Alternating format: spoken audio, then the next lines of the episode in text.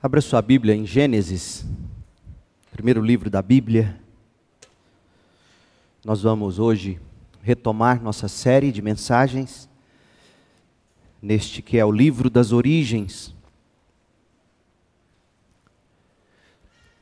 Suponhamos que você decidisse ler a Bíblia em ordem cronológica. Você fosse a uma livraria e na livraria encontrasse a Bíblia em ordem cronológica. Ela existe, ela é da NVI, com a versão, nova versão internacional. Bíblia em ordem cronológica, para você ver como de fato foram se desenrolando os fatos da história. E você abrisse na página 1, tentando dar início ao seu a sua jornada, a sua leitura bíblica. E já na página 1, sob o título A Eternidade Passada, eu tenho aqui cópia que me enviaram da página 1 dessa Bíblia, toda em azulzinho aqui, tá vendo? Página 1, capinha vermelha, bonitinha, Bíblia NVI. E você lesse o que está aqui, abre aspas. O homem, como ser finito, não pode compreender os caminhos de um Deus infinito. Há questões que a Bíblia silencia, cujas respostas só poderemos obter na eternidade. Agora ouça. Muitos estudiosos acreditam que Satanás, após ser expulso do céu, tornou a terra vazia e caótica destruindo desse modo a criação antes de Adão, pré-adâmica. Então Deus, há cerca de seis mil anos, restaurou o planeta, preparando para o homem que conhecemos hoje. Outros acreditam que Satanás não pisou a terra antes de Gênesis 3, quando o pecado entrou no mundo. Rees e Classen acreditam na teoria da dupla criação, também conhecida como teoria do intervalo. Você já engasga começando a ler a Bíblia no primeiro dia do ano. Que história é essa de dupla criação, de restauração, de Satanás ter sido expulso do céu, lançado na terra e destruído a criação? De onde vem isso? Vem do tema que hoje nós temos para estudo, a teoria do intervalo. Antes de entrarmos em Gênesis, antes de darmos início à nossa exploração do livro das origens, de propósito, nós tomamos uma estrada que está assim nos levando por um caminho mais longo antes de nós mergulharmos no livro propriamente dito a gente optou por abordar as principais teorias que tratam da origem do universo. E a de hoje é a teoria do intervalo. Gênesis 1, versículos 1 e 2. Que teoria é essa? É a seguinte: eles vão dizer, entre o versículo 1 e o versículo 2, há um intervalo de bilhões indeterminados de anos. Verso 1: No princípio, Deus criou os céus e a terra. A terra era sem forma e vazia, a escuridão cobria as águas profundas e o Espírito de Deus se movia sobre a face das águas. Gênesis é o livro das origens de tudo, inclusive da vida. O problema, gente, é que há tempos que a visão bíblica da origem de tudo, o criacionismo, criacionismo que diz que Deus é o criador e o sustentador da vida. Há tempos esta visão bíblica tem sido intencionalmente invalidada em detrimento de teorias que se chamam naturalistas ou materialistas as quais são assim denominadas por descartarem Deus e destacarem a matéria como sendo eterna e os fenômenos naturais como sendo autônomos. De fato, como vimos em mensagens anteriores, a teoria evolucionista é o dogma irrefutável apresentado nas escolas, nas universidades, no mundo acadêmico e cultural como sendo a única verdade absoluta e possível para a origem de tudo, por conseguinte, como resposta para a realidade. A realidade é respondida a partir da teoria de Darwin, teoria evolucionista. Paralelo à teoria de Darwin, a evolucionista, há a teoria da evolução teísta, como vimos, já estudamos isso. Ela não ignora a existência de Deus, mas nem por isso ela abandona pressupostos darwinianos. Portanto, em mensagens anteriores, nós apresentamos a teoria da evolução teísta, a teoria da evolução darwiniana. E nós apresentamos as dificuldades bíblicas, teológicas e científicas para ambas as teorias. Desta vez, nós vamos abordar uma teoria que não se amolda às concepções seculares. Não se amoldam à teoria da evolução, seja de Darwin, seja ateísta, a que acredita em Deus. De fato, gente, a teoria que nós vamos abordar, a teoria do intervalo, ela descarta tanto a teoria evolucionista de Darwin, e também descarta a teoria evolucionista teísta, porque julga serem essas teorias nitidamente incompatíveis com os ensinamentos bíblicos. Então, neste ponto, eu estaria de acordo com a teoria do intervalo que diz as outras teorias não explicam corretamente, biblicamente, teologicamente, e inclusive cientificamente a origem do universo. Mas é eu paro por aí com relação à teoria do intervalo. Em que pese os argumentos desta teoria serem baseados em textos bíblicos, como veremos, as interpretações dos textos bíblicos que são feitas pelos teólogos da teoria do intervalo são, como eu vou buscar mostrar para você, improváveis. Pastor, então por que estudar isso? Ora, você chega na livraria, você compra uma Bíblia em ordem cronológica e está isso lá estampado. Você vê documentários aí o tempo todo, você lê livros e você vê essa teoria difundida em tudo quanto é lugar. E você não sabe como responder a ela. Mas deixe-me dizer algo também introdutoriamente falando, para fazermos coro com Wayne Gruden, a gente não está sugerindo de jeito nenhum, longe disso, que aqueles que defendem a teoria do intervalo sejam descrentes. Ou que sejam como muitos adeptos da evolução teísta, que pensam que a Bíblia nada pode nos ensinar a respeito de ciência. Pelo contrário, os adeptos da teoria do intervalo sempre creram de maneira uniforme na plena confiabilidade da Bíblia em qualquer assunto que a Bíblia aborde. O problema, ao nosso ver, com a teoria do intervalo, é que a interpretação deles neste ponto está equivocada. Para começo de conversa, esta teoria do intervalo é uma teoria bastante popular entre os que se chamam fundamentalistas lá nos Estados Unidos, ou igrejas conservadoras, como a nossa lá nos Estados Unidos. Portanto, é uma teoria popular entre aqueles que nós não teríamos dificuldade em chamar de irmãos. Popular, portanto, entre aqueles que consideram em altíssima estima a autoridade da Bíblia, mas nem por isso, infelizmente, isentos de erros. Parênteses.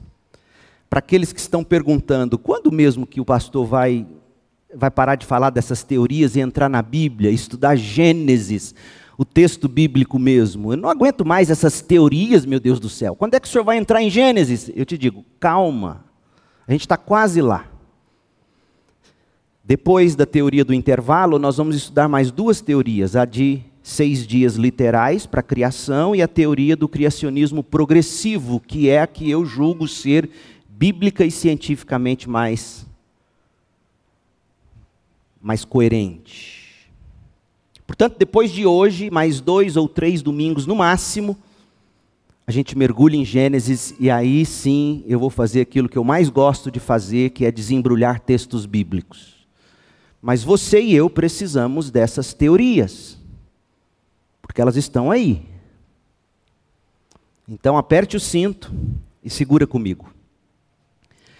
O que diz a teoria? O que diz a teoria do intervalo? Eu vou me valer aqui de Wayne Gruden neste momento, na teologia sistemática dele, a segunda edição, que está fabulosa e você precisa tê-la como seu vadimeco teológico.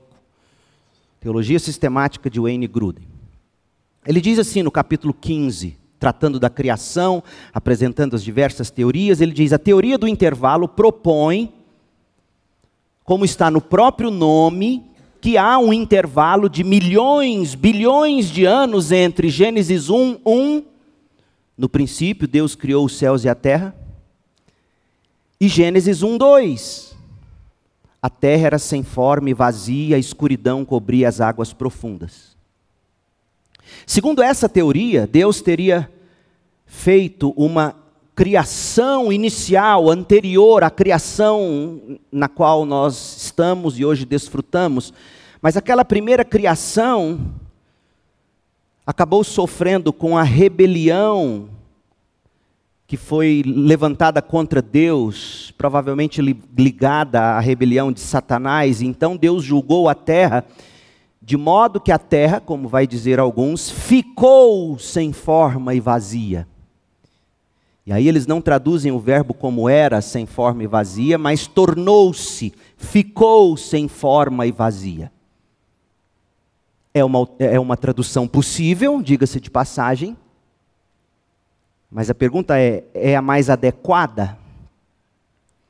Portanto, essa teoria vai dizer o que você lê em Gênesis 1, versículo 3 em diante, até o fim do relato da criação, até o capítulo 2, versículo 3. Quando você lê a partir do verso 3 e disse Deus haja luz, na verdade, essa teoria do intervalo vai dizer, você está lendo a respeito da segunda criação de Deus, em seis dias de 24 horas.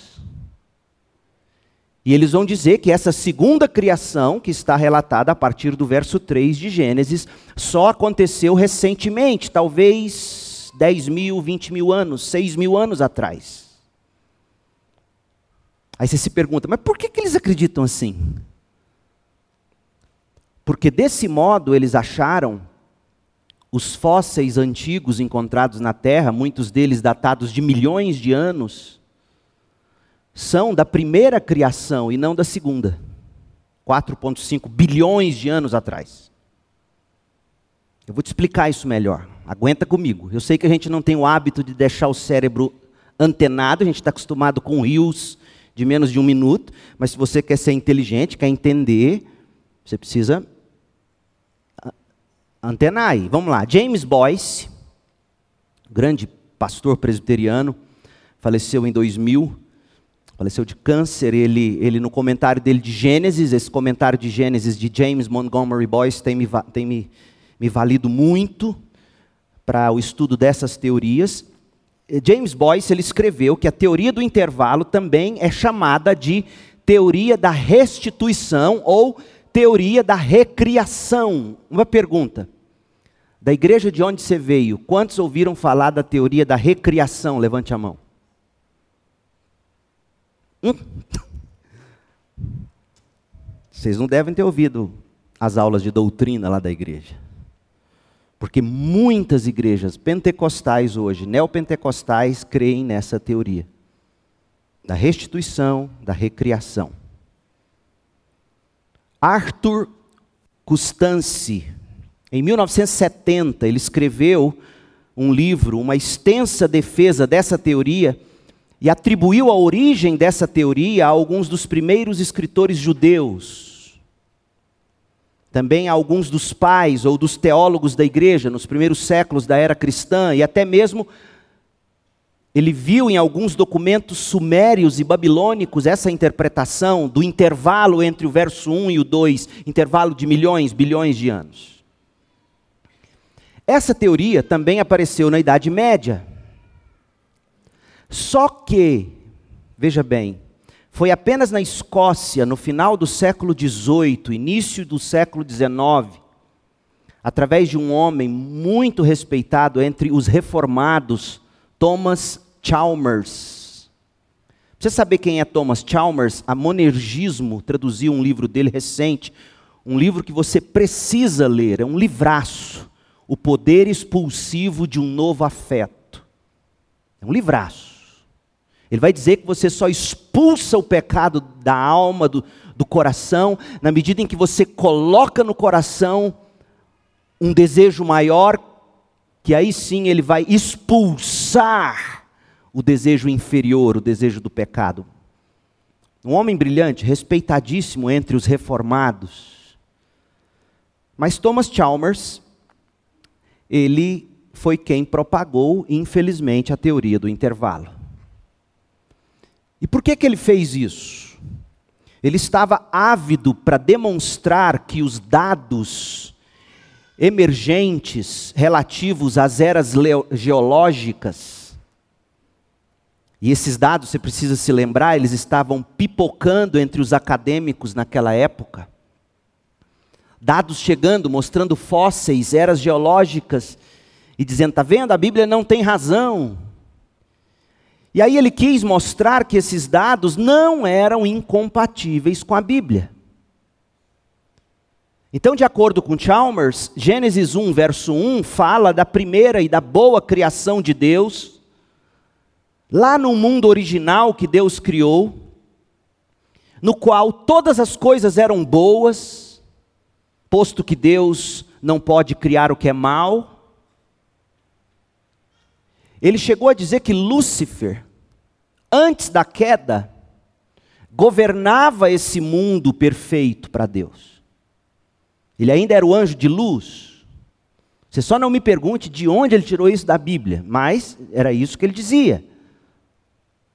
E aí ele diz: Lúcifer pecou, Lúcifer caiu, então Deus julgou e condenou Lúcifer e o mundo.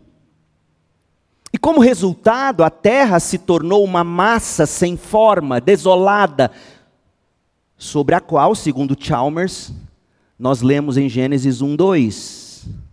Agora a terra era ou se tornou sem forma e vazia, e as trevas cobriam a superfície do abismo. O argumento de Chalmers prossegue e ele sustenta que a terra continuou nesse estado, sem forma, vazia, por longas, indeterminadas eras. E durante essas longas eras entre Gênesis 1, 1 e Gênesis 1, 2, foi que foram se desenvolvendo os estratos rochosos que naquele tempo estavam sendo estudados, no tempo dele, pela geologia, inclusive os fósseis. Veja, ele estava tentando dar uma explicação para os achados fósseis. Ao final dessas longas e indeterminadas eras, Chalmers diz que Deus interveio para trazer nova ordem ao caos reinante que é o que a gente lê então em Gênesis 1, de 3 a 31.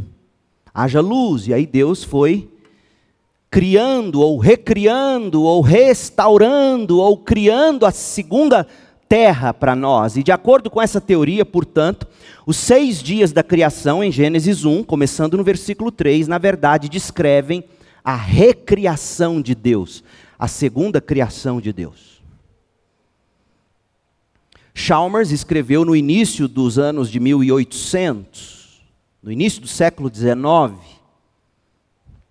e os pontos de vista dele prosperaram ao longo do século XIX, passou pelo século XX e chegou até a nossa época.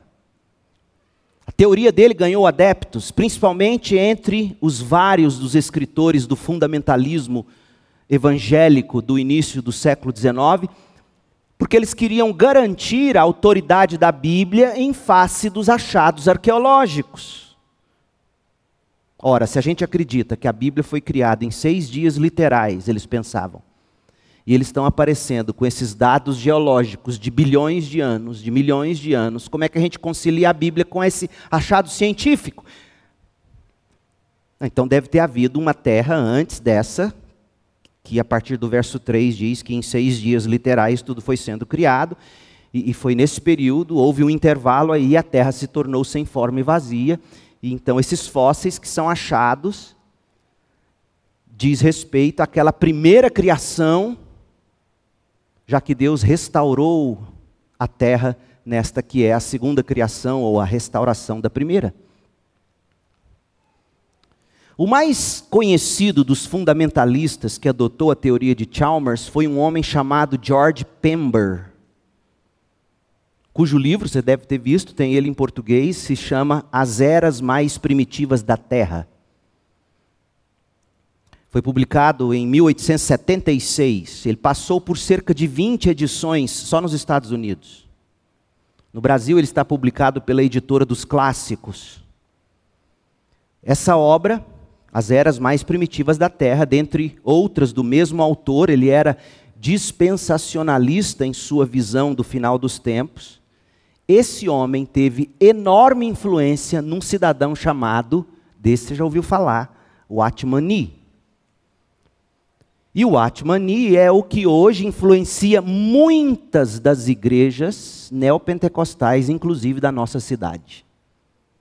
O Atmani, Witness Lee, a Igreja dos Irmãos. Witness Lee bebeu de George Pember. O que Pember dizia? Eu vou ler para você, porque isso que eu vou te ler aqui é muito do que se crê hoje em diversas igrejas. Ele dizia o seguinte, abre aspas, fica claro então que o segundo versículo de Gênesis descreve a terra como uma ruína a terra se tornou sem forma e vazia. Mas não existe indicação com respeito ao tempo passado entre a criação e esta ruína, a criação da qual se fala no verso 1. No princípio, Deus criou os céus e a terra. Eras após eras podem ter passado entre o verso 1 e o 2, e foi provavelmente no decorrer dessas eras que a camada da crosta terrestre foi gradativamente se desenvolvendo.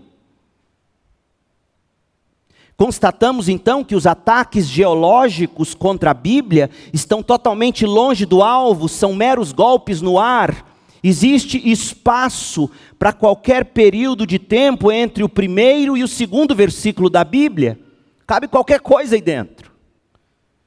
E mais uma vez, visto não dispormos de nenhum registro inspirado das formações geológicas, temos liberdade para crer que essas formações se desenvolveram exatamente na ordem em que as encontramos na ciência. O processo todo aconteceu lá nos tempos pré-adâmicos, antes de Adão, em relação talvez com outra raça de seres.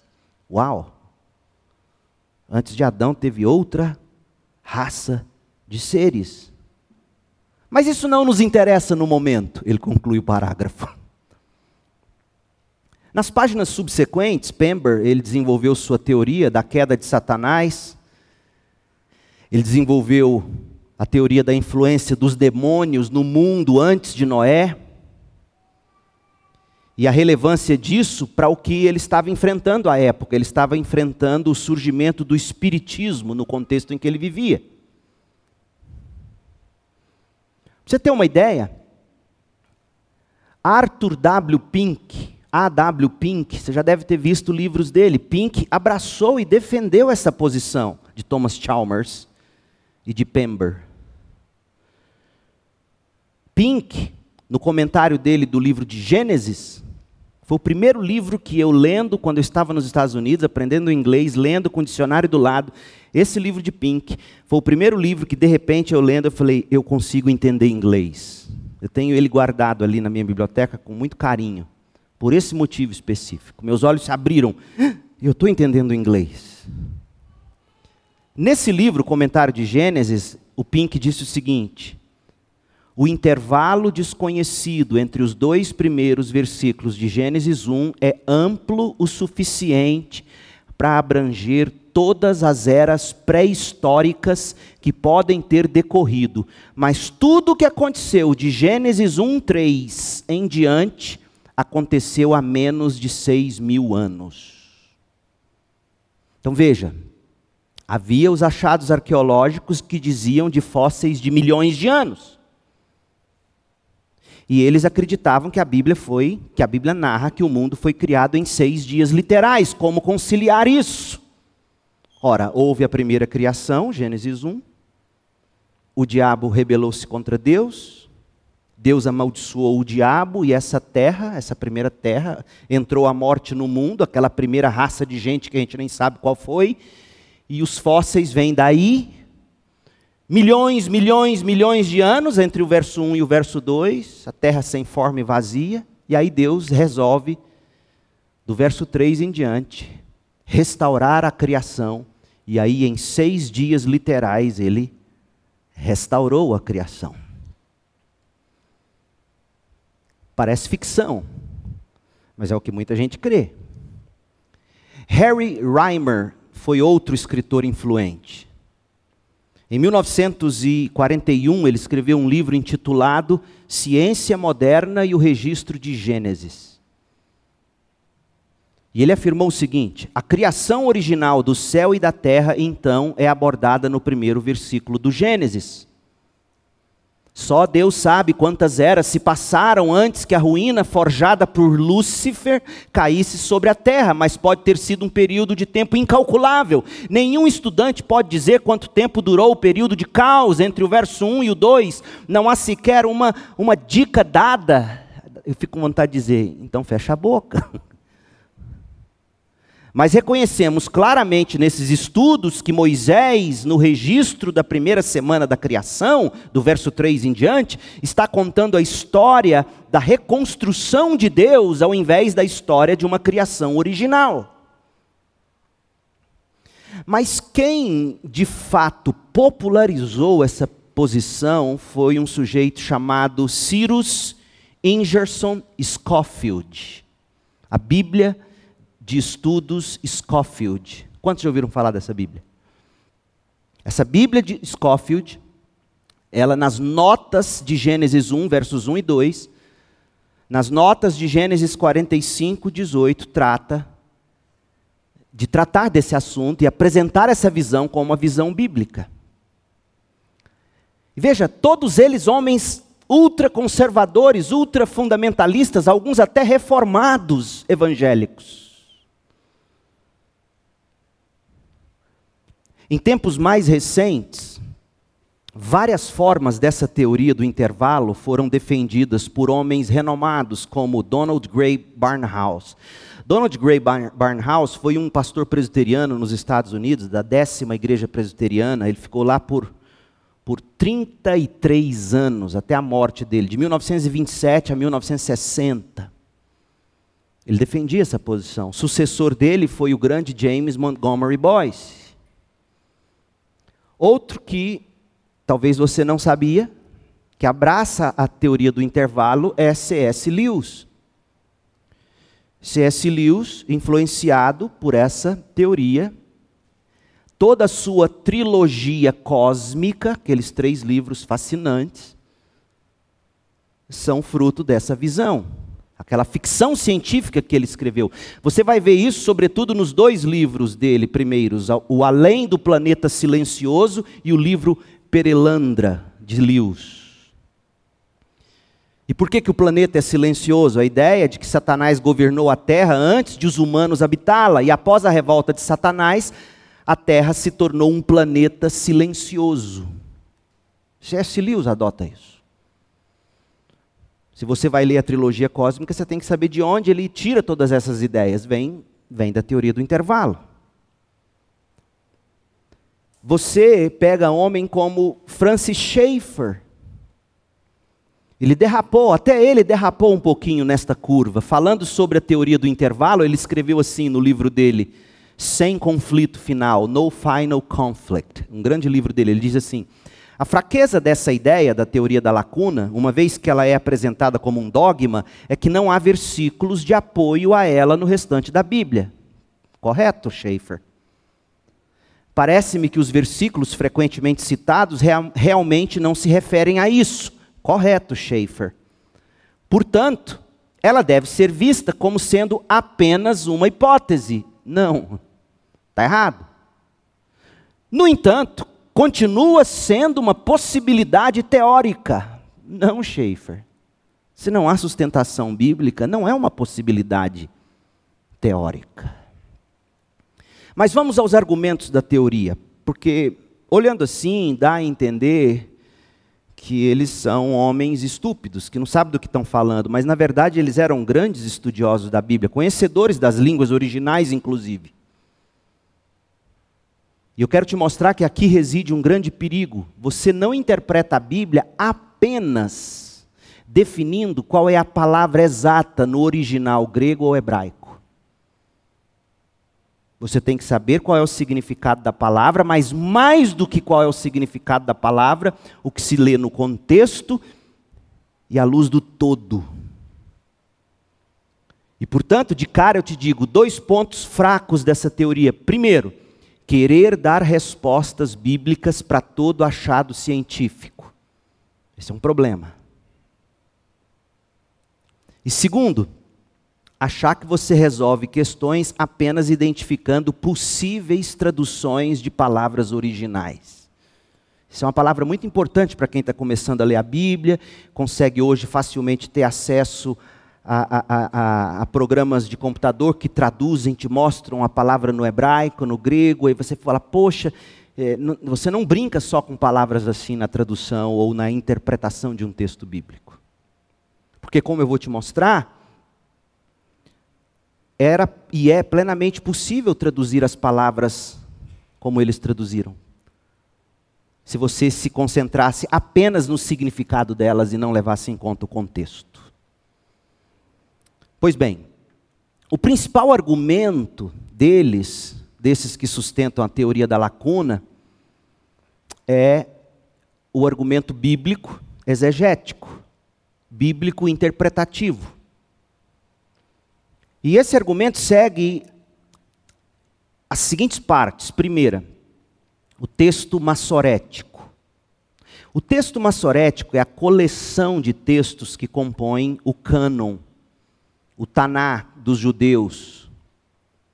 Esse texto massorético, para você ter uma ideia da importância dele, além de ser ele a base para a Bíblia dos judeus modernos, ela foi utilizada para a tradução do Antigo Testamento para a Bíblia cristã. Pois bem, esse texto, ele foi compilado no século 6 depois de Cristo, e o que eles fizeram foi, eles pegaram o original hebraico e inseriram nas palavras indicadores para guiar o leitor, porque o hebraico foi se tornando uma língua morta. O hebraico bíblico não é o hebraico que se fala em Israel hoje. Então, para você conseguir ler o hebraico, o que, que eles foram fazendo? Eles foram colocados, colocando sinais, pontinhos, acentos que parecem acento agudo, acento, uma crase, enfim. E no final do versículo 1, no texto massorético de Gênesis 1, tem um pontinho, colocado por, pelos massoréticos lá. O, o que os hebraístas chamam de acento disjuntivo, ou seja, um acento ou marca de separação.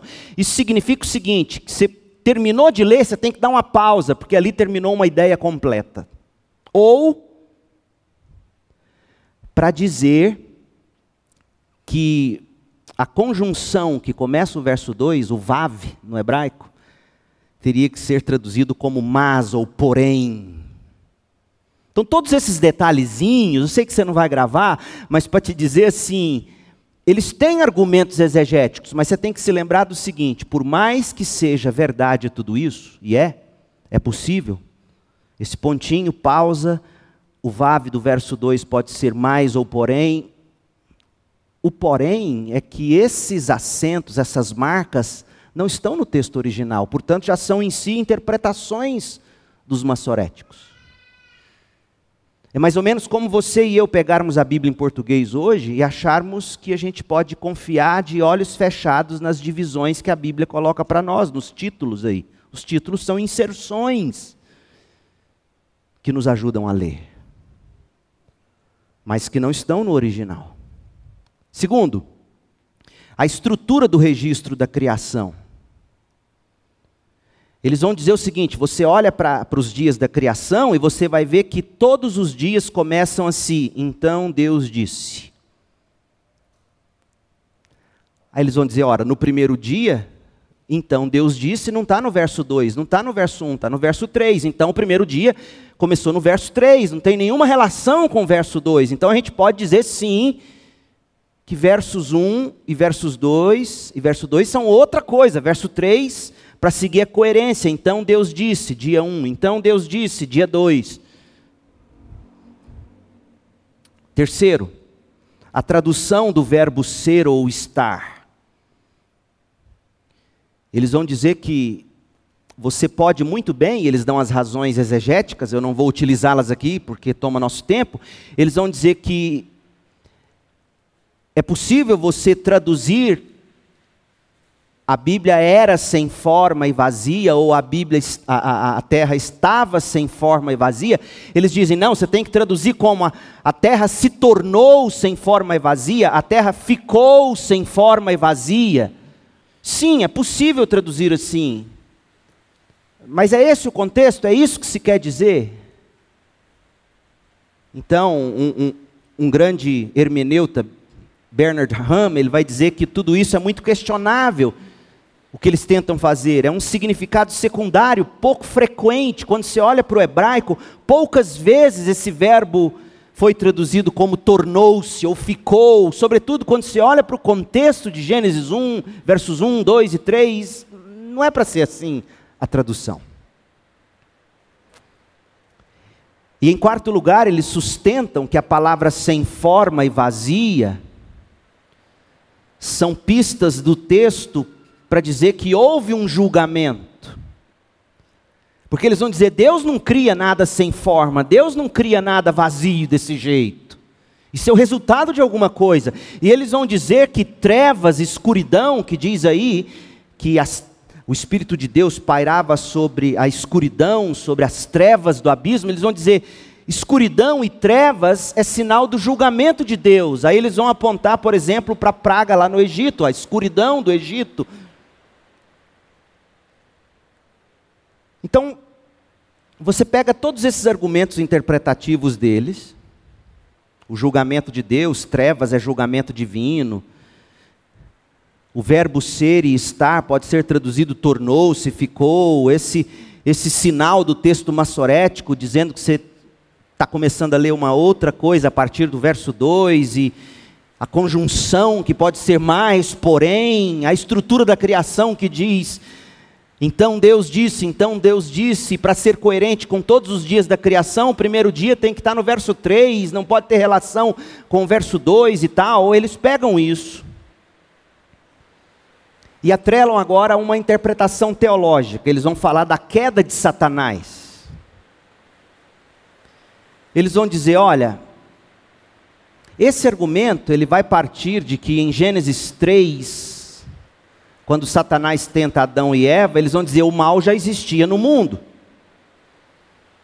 O mal já existia, portanto, na época de Adão e Eva, pois Satanás estava lá no Éden para tentar Eva.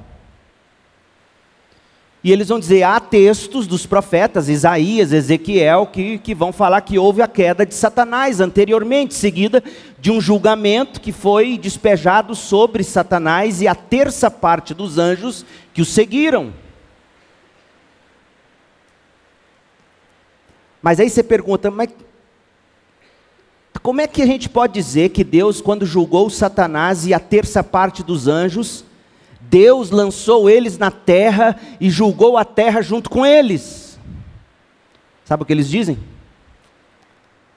Quando Jesus fala que Satanás é o príncipe deste mundo, está fazendo referência a essas eras. Então você pega os argumentos interpretativos, esse argumento teológico, e, e a necessidade que eles estavam sentindo de, de fazer coerência entre a Bíblia e os achados arqueológicos. E aí você tem a teoria. E eu te digo, e você tem um problemão na mão, que vai nos ensinar muito sobre como a Bíblia não deve ser lida. De que modo a gente contra-argumenta a tudo isso? Afinal, a gente está falando de homens sérios, de homens dedicados ao estudo bíblico, de homens antenados com a geração deles, dispostos a dizer que a Bíblia não pode ser destruída pelos achados científicos.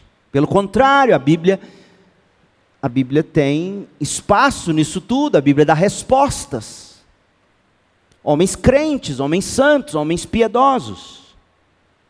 Mas qual que é o problema com essas interpretações? De deixa eu te dar algumas razões. Primeira, falta de sustentação bíblica.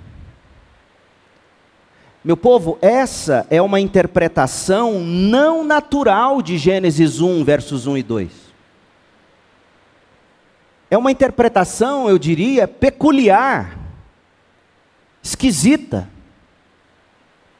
Bernard Ram, que foi um grande hermeneuta, teólogo batista, ele escreveu assim: Desde o início da interpretação da Bíblia, esta passagem, Gênesis 1, versos 1 e 2, foi tida por judeus, católicos, protestantes, como a criação original e única do universo. Não houve duas criações. Em seis dias majestosos, o universo e toda a vida são trazidos à existência. Mas, de acordo com essa visão, a teoria do intervalo, o grande primeiro capítulo de Gênesis, salvo apenas o verso 1, não diz respeito à criação original, mas à recriação, à reconstrução. A, de, a, a, origem primária do universo teria sido declarada apenas no verso 1, e do verso 2 você tem o caos que se tornou a terra, e do 3 em diante, contando a história da segunda criação. E ele diz: não pode ser, esse argumento não está correto. E não está mesmo. Por exemplo, Êxodo 20, verso 11. Olha o que diz. Êxodo 20, 11. O Senhor fez os céus, a terra, o mar e tudo que neles há em seis dias. No sétimo dia, porém, descansou. A linguagem é clara, é simples, não há qualquer referência a uma recriação. Ora, se fosse recriação, você acha mesmo que Deus pouparia palavras para nos dizer isso? Wayne Gruden diz: não há versículo nenhum na Bíblia que fale explicitamente a respeito de uma criação anterior. Por conseguinte, essa teoria não tem nem sequer um versículo bíblico que lhe dê sustentação explícita. É tudo inferência, é tudo dedução fantasiosa. Então, falta de sustentação bíblica. Segundo, exegese equivocada. Porque, além da falta de sustentação bíblica, você pode contra-argumentar essa teoria do intervalo, apontando esse equívoco na interpretação do texto. Ora, ainda que os dados exegéticos dessa teoria sejam impressionantes, e eles são fantasiosos mais até do que impressionantes, é verdade sim que o verbo hebraico pode ser traduzido como tornou-se ou ficou sem forma. Mas é também plenamente possível dizer era, estava sem forma e vazia. Então, quando você tem duas possibilidades latentes, você pode traduzir tanto como tornou-se sem forma e vazia, dizendo assim que é consequência de algo que aconteceu. Daí tornou-se sem forma e vazia, é possível, mas você pode dizer era sem forma e vazia. Quando você tem essas duas possibilidades, como que você escolhe a possibilidade certa? o contexto, outros textos bíblicos. E aí você olha para a Bíblia inteira e você não vê um autor bíblico em nenhum outro lugar falando de uma segunda criação ou de uma primeira criação. O texto de Gênesis 1 foi escrito para você entender que Deus no princípio criou todas as coisas e no momento que ele começou a criar era tudo sem forma e vazio. As águas cobriam a face do abismo, o Espírito de Deus começou a agir, e aí, o primeiro dia, Deus disse: haja luz, ou seja, o texto é para ser lido assim, não é para dizer, há um intervalo aqui. Não tem isso no texto. Então, aqui uma palavra a todos os intérpretes da Bíblia não basta você entender as possibilidades do significado de uma palavra original, você tem que ler a Bíblia em seu fluir, no seu contexto. E essa narrativa, como eu já disse em mensagens anteriores, ela é para ser lida assim, fluida. Deus criou, no momento que ele começou a criar, estava tudo sem forma ainda, vazio ou seja, inapropriado para o ser humano habitar. E o Espírito de Deus está se movendo, Deus disse: haja luz, e assim vai prosseguindo. Então, a impossibilidade exegética. Terceiro, eles vão dizer que a escuridão, do verso 2, é sinal de juízo. Ora, gente, não é verdade isso. Não é sempre que escuridão é sinal de juízo na Bíblia.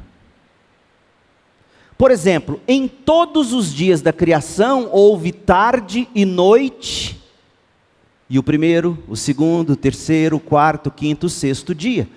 Até onde eu sei, noite é escuro. E até onde eu sei, noite não é maldição em si. Então você não pode, é uma, é uma forçação do texto dizer que a escuridão do verso 2 é julgamento divino. Até porque, olha o que diz o Salmo 104, verso 20: Envias a escuridão e se faz noite, quando vagueiam os animais do bosque. Noite também é noite na Bíblia, sem nenhuma concepção de maldição. Mas sabe qual é o problema? É você tentar ler a Bíblia buscando alegorias. Como é, é o que mais se faz hoje. É você ler a Bíblia fazendo alegorias, enxergando coisas que não é o que o autor original quer dizer. Então você tem uma interpretação equivocada de noite ou escuridão na Bíblia. Você tem uma exegese equivocada, achando que você resolve o problema só sabendo do significado da palavra e possibilidade de tradução. Você vê o problema de não ter sustentação bíblica, não ter outros textos bíblicos, mas você se lembra que essa teoria, de algum modo, foi impulsionada para você dar respostas aos achados arqueológicos? Pois essa teoria não resolve os problemas arqueológicos. E ela não resolve pelo seguinte: se você disser que já existia fósseis, você vai dizer que havia morte antes de haver condenação, e eles não acreditam nisso. E se você disser que os fósseis, não, os fósseis foram criados, tudo isso que a gente encontra, depois do julgamento que Deus fez. Não, mas a Bíblia diz aqui que o julgamento foi instantâneo. Tudo ficou sem forma, vazio e escuro. E adivinha, na escuridão do caos, não, é impossível criar fósseis. É por isso que alguns da teoria do intervalo vão usar do dilúvio para justificar os fósseis. Aí você não precisa mais dessa teoria, aí você é mais fácil adotar a teoria que diz que tudo foi criado em seis dias literais. Eu quero concluir não com essa nota seca que, que, que, apresenta a teoria do intervalo, mostra para vocês que homens respeitados como Schaeffer, Derrapa na Curva, é, Barnhouse, é, C.S. Lewis, Chalmers, homens da tradição que a gente admira, que a gente abraça. Eu, eu não quero apenas mostrar para vocês isso, eu quero tentar terminar esta reflexão com uma nota pastoral.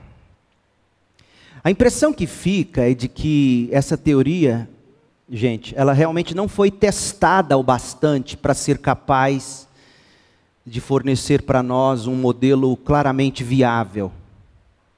A gente vai precisar de outra teoria para explicar a origem de tudo. Qual vai ser? Vai ser a teoria criacionista dos seis dias literais? Pode ser. Ou vai ser a teoria do criacionismo progressivo? Pode ser também. Você vai decidir.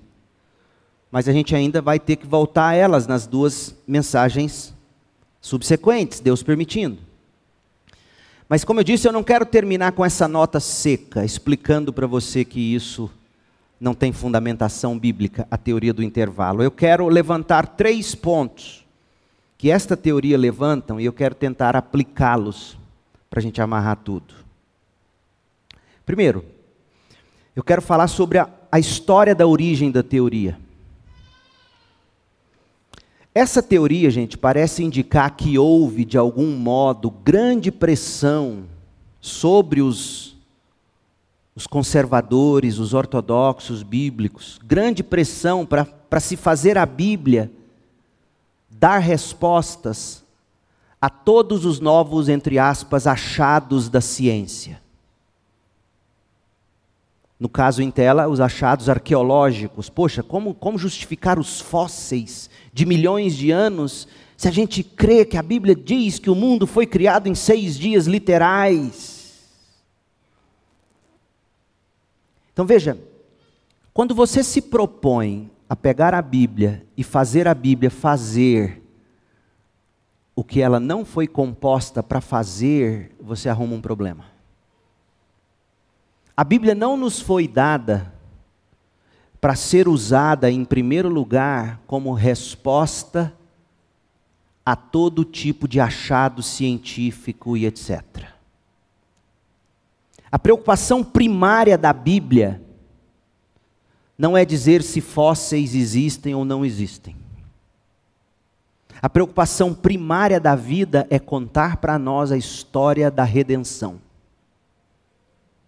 Sabe por que, que a história da criação está na Bíblia? Primeiro, porque Deus foi quem criou. Ponto. Mas se você é um leitor assíduo, inteligente, cuidadoso, você vai descobrir o seguinte: o propósito de Moisés, inspirado pelo Espírito, quando ele escreve a história do Gênesis, é dizer algo que eu já disse em mensagens anteriores.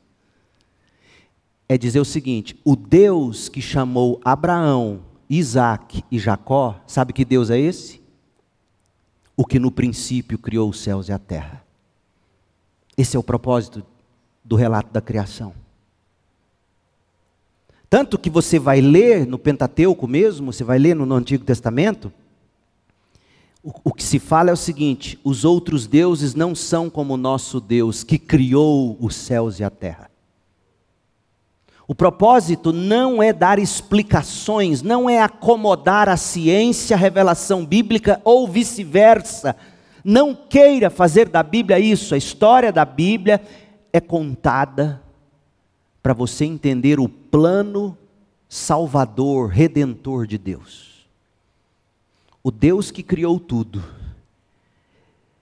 é ninguém menos do que o Deus que chamou Abraão, Isaac e Jacó, e com ele começou, fez uma aliança, começou a história de um povo.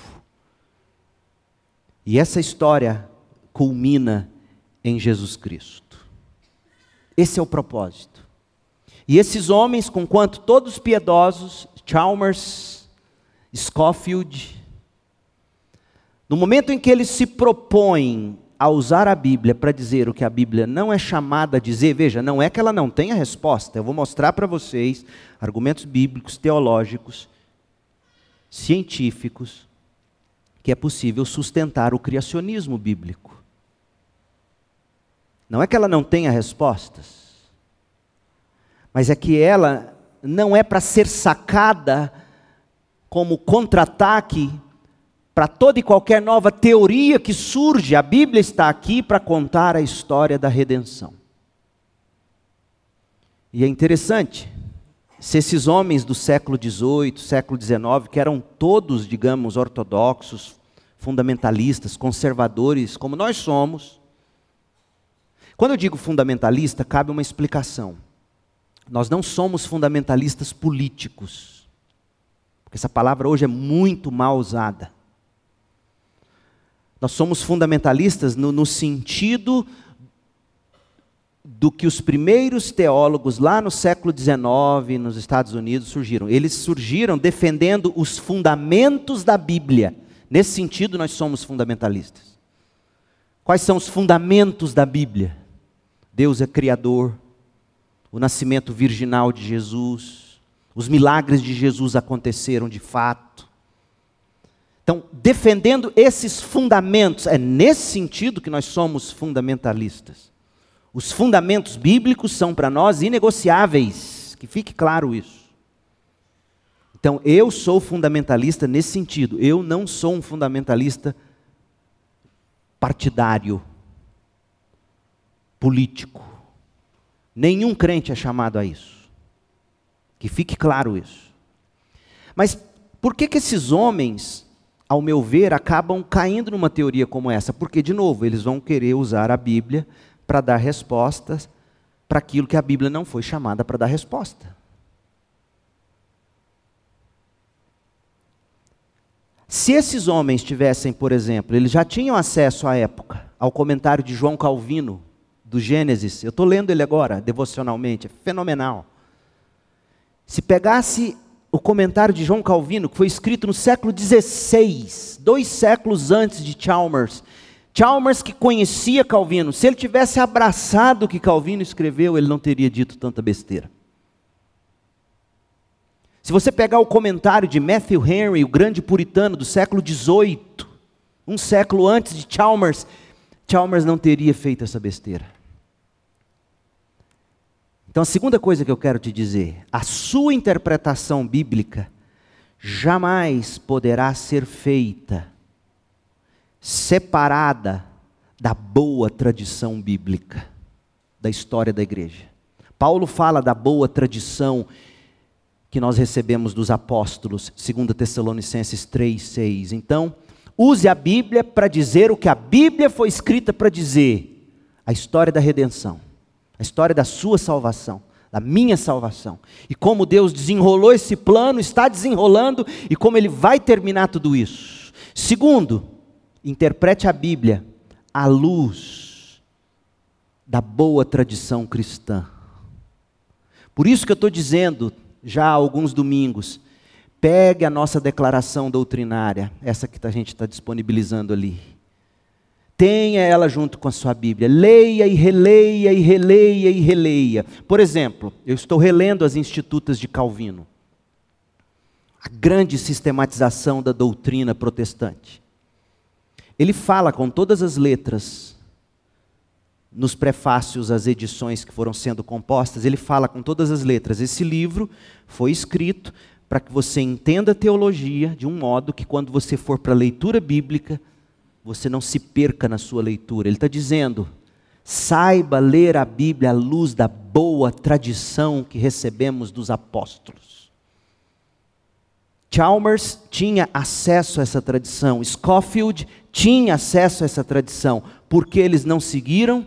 Parece-me que foi porque eles tentaram sacar a Bíblia para dizer o que a Bíblia não foi chamada para dizer. Ou seja, tem ou não tem razão a ciência? Não é que a Bíblia não dê respostas. Mas eu acho que você entendeu o perigo. Segundo, a bondade de Deus.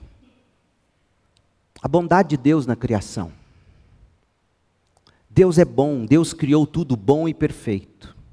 E como Gruden vai dizer, como é que a gente pode dizer que o relato da criação, a partir do verso 3, tem a ver com uma restauração de uma primeira, se Deus foi dizendo que tudo era bom, muito bom, a essa altura, segundo a teoria? do intervalo, a essa altura, já havia pecado no mundo. O diabo já tinha feito seus estragos, já havia até fósseis dando evidências. E Gruden vai dizer: como é que Deus, olhando para tudo isso, poderia estar dizendo: é bom, muito bom? Muito... Não tinha nada bom. Era um remendo. E Deus não faz remendos. De fato, o que nós temos é um universo que foi criado perfeito. E o pecado entra no mundo, no verso, no capítulo 3 de Gênesis, e destrói tudo. E Deus vai sim criar um novo céu e uma nova terra. Quando Jesus vier novamente para restaurar seu reino eterno. E receber a sua igreja, os salvos, os redimidos em Jesus Cristo. Ele vai sim criar tudo novo. Portanto, houve uma criação houve uma queda. E haverá sim a grande restauração, conforme se lê em Apocalipse, sobretudo a partir dos capítulos do capítulo 21 e o 22, que é o último. Então Deus é um Deus bom, é um Deus perfeito. E eu e você estamos vivendo no meio dessa história da redenção. E o que se quer de nós não é que nós nos percamos nas ideologias e, nas, e nos debates acalorados dos últimos tempos, porque nesse quesito o diabo tem deitado e rolado, tirando os nossos olhos daquilo que Cristo quer que a gente veja. A necessidade de salvação e de verdadeira restauração desse mundo. Pastor Jailton me apresentou o livretinho do Paul Washer, sobre o Evangelho de Jesus Cristo, que nós vamos procurar adquirir mil ou dois mil deles, para que cada membro da igreja pegue um fininho, é um folheto sobre o Evangelho.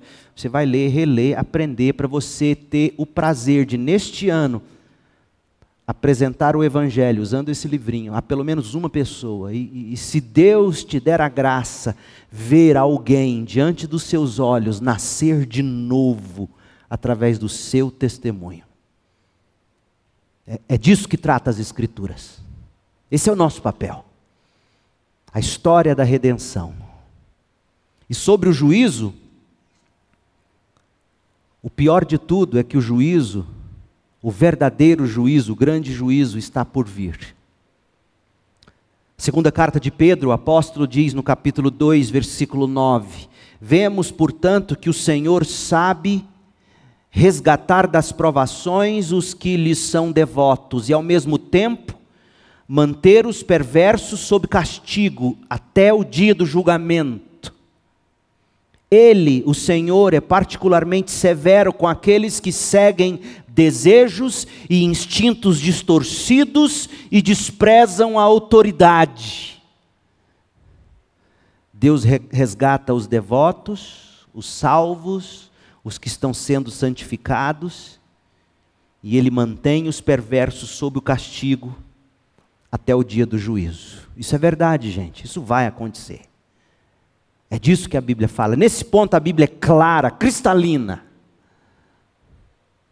O único modo de se escapar do juízo vindouro Segunda de Pedro 2:20. O único modo de você escapar do juízo vindouro é conhecendo o Senhor e Salvador Jesus Cristo e nele, pela graça, por meio da fé, sustentado pelo Espírito Santo, você perseverar até o final para a vida eterna. É a única maneira de você escapar do terrível juízo que virá. E aí sim, esta terra entrará num caos e aí sim haverá a necessidade de um novo céu e uma nova terra. E ela virá da parte de Deus do céu. Nesta noite, três coisas. Primeira, use a Bíblia para o que a Bíblia de fato foi escrita para dizer. É sobre a sua história de salvação. Segundo, olhe para o Deus bondoso, sábio e todo amoroso que disponibiliza para nós o Filho Jesus Cristo, que se fez homem, viveu sem pecado, morreu como substituto, foi sepultado e ressuscitou, e se você nele crê, você não perecerá, você não será condenado, terá a vida eterna. E você passará a viver para alertar as pessoas de que o juízo está por vir. Que Deus te abençoe e que Deus abra os seus olhos e que você seja menos daqueles que querem ter respostas para tudo e mais daqueles que têm a resposta que de fato importa. Jesus Cristo é a única esperança. Que Deus te abençoe com graça, misericórdia e paz. Oremos. Pai querido, em nome de Jesus, dá-nos olhos para ver as verdades da tua palavra. Ver a Bíblia pelo que ela é e se propõe a ser.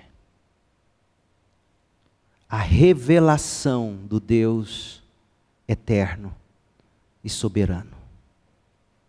A revelação do Deus santo, justo e bom a revelação do problema do homem, o pecado, a rebeldia contra Deus. A revelação de que só há uma maneira de nos reconciliarmos com Deus por meio de Jesus Cristo. E que nesta noite haja haja entre nós, entre os que nos ouvem, o desejo de conhecer o Senhor como Salvador como justiça, como tesouro, como grande amor da nossa alma. Ó oh, Pai, abençoa-nos assim, eu te suplico. Derrame sobre nós graça sobre graça. Oramos no nome doce de Jesus, pedindo que a graça de Jesus, o amor de Deus Pai, a comunhão e a consolação do Espírito estejam sobre nós hoje e para todo sempre. Amém.